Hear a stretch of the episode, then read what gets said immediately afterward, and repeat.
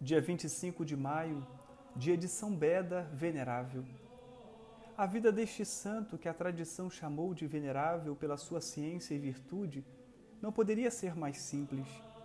Ele mesmo a resumiu assim: Eu, Beda, servo de Cristo e sacerdote do mosteiro de São Pedro e São Paulo, na Inglaterra, nasci no povoado do mesmo mosteiro e, com a idade de sete anos, meus pais me puseram primeiro sob a direção do abade Bento e depois de seu Frido. Desde então, toda a minha vida transcorreu no claustro e pus todo o meu afã na meditação das Sagradas Escrituras, entre a observância da disciplina regular e o cotidiano ofício de cantor no coro, e sempre me foi agradável aprender, ensinar e escrever. Fui ordenado diácono aos 19 anos e sacerdote aos 30. Desde o meu sacerdócio até agora, quando tenho 59 anos, ocupei-me em redigir para o meu uso e dos meus irmãos algumas notas sobre a Sagrada Escritura, tiradas dos Santos Padres ou segundo o meu espírito e interpretação. Vejamos agora o que diz a história acerca de sua obra e sua vida.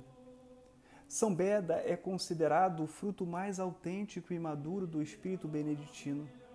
São Bento, ao escrever a regra dos monges, dois séculos antes, tensionava sobretudo criar um ambiente de recolhimento, piedade litúrgica, trabalho, em que o cristão, longe das agitações da vida, pudesse melhor servir a Deus.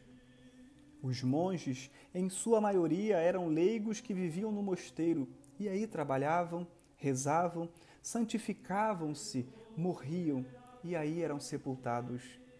O mosteiro constituía o mundo do monge. Os que mais se destacavam pela ciência e zelo sacerdotal eram encarregados de alguma obra missionária em favor das regiões semibárbaras. Tal foi para São Beda o mosteiro da Inglaterra, onde ingressou criança e veio a falecer com 62 anos de idade. Oração, estudo, trabalho, pregação, escritos encheram a vida do grande monge, o mais estudioso e fecundo escritor dos monges ingleses. Precisamente pela qualidade de seu trabalho intelectual, sua figura emerge como símbolo de uma época histórica.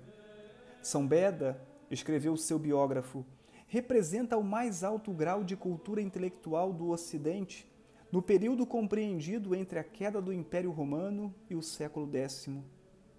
É a época em que os mosteiros beneditinos se converteram em depositários da cultura, os monges em mestres de espiritualidade, como também da técnica agrícola e do labor intelectual.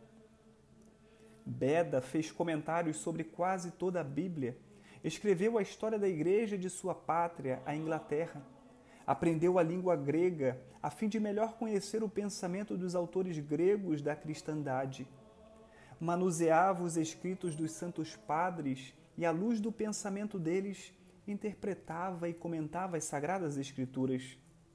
Seus escritos foram muito apreciados em toda a Idade Média.